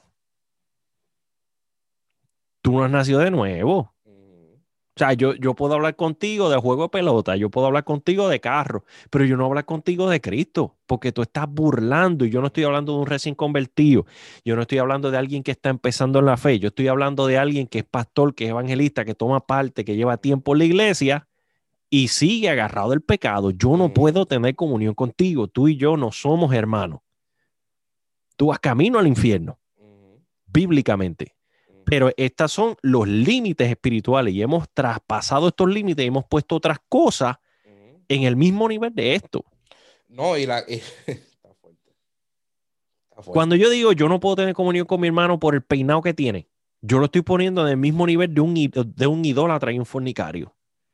Porque eso es lo único que la Biblia me manda, no tener comunión. Es triste que hay, congregaciones que eh, a lo mejor en lo moral no, ¿verdad? La, persona no está fallando del todo, pero hay, hay cositas que rayan en eso, eh, o rayan en ese tipo, ese tipo de línea. cuando dice fornicación no es simplemente fornicación, es adulterio, es, todo lo que es moral dentro de esa, esa línea. Inmoralidad sexual. Eh, exacto. Eh, una persona que no está con nadie, pero tiene su, su ¿verdad? Eh, peca contra su cuerpo. ¿Me entiendes? O sea, entonces hay cositas que son así, que es lo que la Biblia nos dice que es lo que tiene que hacer la diferencia entre el que se hace llamar y las dejamos pasar por alto, porque pues es un proceso pero siempre y cuando la persona por fuera se vea. Mira, Carlos, se pone peor borracho, que alguien sea borracho. ¿Verdad? Que, que, son cosas que no se ven tan, tan, tan común. Pero alguien que sea ladrón. Ya para, para, para tú robar, también hay mentira. Hay gente que son unos pillos. Mira, yo, yo, yo conozco pastores que son unos ladrones. Que yo sé lo que están. ¿Tú te crees que yo le voy a llamar compañero en la fe? A una persona que ellos saben lo que están. No, mi hermano, no, no. Porque lo están haciendo premeditadamente, fríamente, y a los que no le sirven al Señor, mire, ¿para qué estamos hablando de eso? Para que usted entienda que nosotros estamos conscientes. Nosotros no estamos diciendo que estos son rosas, no, no. Lo que nosotros le queremos decir es que no tome a estos, eh, la Biblia le llama perros, como la definición del cristianismo. El cristianismo es mucho más que eso. El cristianismo es amor, el cristianismo es padre, el cristianismo es, eh, eh, es, misericordia. El cristianismo es mucho más que eso. Y desde, y desde alguien que estuvo apartado. Exacto. Y desde alguien que estuvo apartado. toma, tú que me estás escuchando que a lo mejor no, no le sirves al Señor o, o estás ahí o lo que, lo que a lo mejor te tiene donde estás que es el ver este tipo de conducta en los que se supone que no se comporten así que somos los cristianos, es lo que a mí me tiene queriendo ser más como Cristo. Es lo que a mí me tiene buscando más de la palabra, porque cada vez que busco más de la palabra, cada vez que leo más, me doy cuenta que lo que allá están enseñando está mal. Eso es así. Si yo empiezo a visitar una iglesia y yo veo ciertas cosas que, que humanamente Dios escribió una ley en nuestros corazones. O sea, tú, hay cosas que no te van a cuadrar. Hay que, hay, que, hay, que, hay que aprender a hacer la línea entre lo que es bíblico, entre lo que es espiritual, entre lo que es el carácter de la persona. Hay gente que a lo mejor el carácter no, o sea, yo tengo un carácter chocante. Yo, tengo un carácter que para mucha gente yo no doy testimonio. Para otros que se han dado la oportunidad de conocerme, de interactuar conmigo, me han dicho, wow, Dios ha hecho algo. ¿Me entiendes? Pues hay unas diferencias, pero, pero el yo ver este tipo de conducta en el cuerpo del Señor, que duele, porque ahora mismo, ¿cómo yo le puedo decir a, alguien que no tiene a Cristo, ven que aquí tú vas a ver que es diferente, pero cuando vienes a ver muchas veces, y lamentablemente hay que decirlo, son peores que afuera. Ese mismo es lo que a mí me tiene buscando al Señor como estoy buscando. Que el Señor me diga, como el, pastor le dijo, enséñame tu verdad. Yo quiero la verdad del Señor. O sea, que eso, no sea lo que te detenga y te mantenga afuera o te mantenga receptivo, porque así como eh, eh, no, no, hemos visto videos, eh, a lo mejor es un ejemplo muy zángano, pero hemos visto ejemplos de, de, delivery drivers que dejan el paquete y ahí mismo dan media vuelta, cogen el paquete y se lo llevan. Por yo ver una persona que hizo eso, yo no voy a decir que toda persona que trabaja en UPS hace lo mismo. ¿Me entiende lo que le quiero decir? O sea, eh, hay guardias corruptos, lamentablemente, pero no todos los policías son corruptos. Muchos policías son más decentes que, ¿me entiendes? Son los más los decentes que viene siendo lo mismo. A lo mejor es algo espiritual, hay una lucha, ¿verdad? Un poquito más fuerte y se hace más difícil entender que, que en el cristianismo haya gente tan, tan mala y tan déspota. Pero la realidad es que hay la gente que está queriendo hacer la diferencia.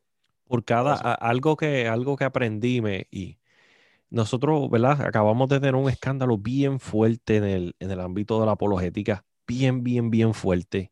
Eh, yo creo que más de uno, porque uno cometió este suicidio, el otro, ¿verdad? Eh, en el ámbito del que sabe, ¿verdad? Pues sabe el nombre.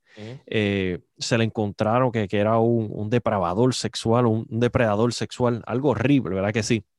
Pero si algo que yo escuché que dijo Fran Turek el otro día es que por cada uno que cae en un montón de escándalos, hay millones y millones cristianos honestos haciendo la diferencia. Por cada uno, por cada un pastor que se roba a los chavos de la iglesia y tira el testimonio de Cristo por el piso, hay miles y miles de pastores honestos que los conozco, que los he visto, sacar dinero de su bolsillo para completar la renta de la iglesia y para darle de comer a los pobres.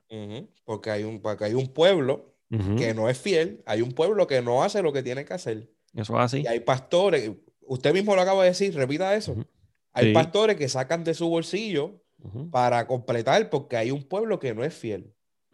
El pastor y hasta juntas de gobierno media terroristas que, que, que, no permiten. sí, que boicotean, que no permiten que la iglesia crezca, que el pastor fluya. Que, que, le dan, que, le den a los pobres, que aquí, que allá. So, eh, yo, yo lo que le quiero decir a aquel que no conoce al Señor es que no, no tome la opinión de lo que es Dios o el Evangelio de, de una o dos papas podridas. El Evangelio es mucho más. El Evangelio te está esperando con los brazos abiertos. Mira, a mí me ha hecho bien. A mí me ha hecho bien. Yo no sé, yo no sé dónde yo estuviera si no fuera por, por la obra que Cristo hizo en mi vida.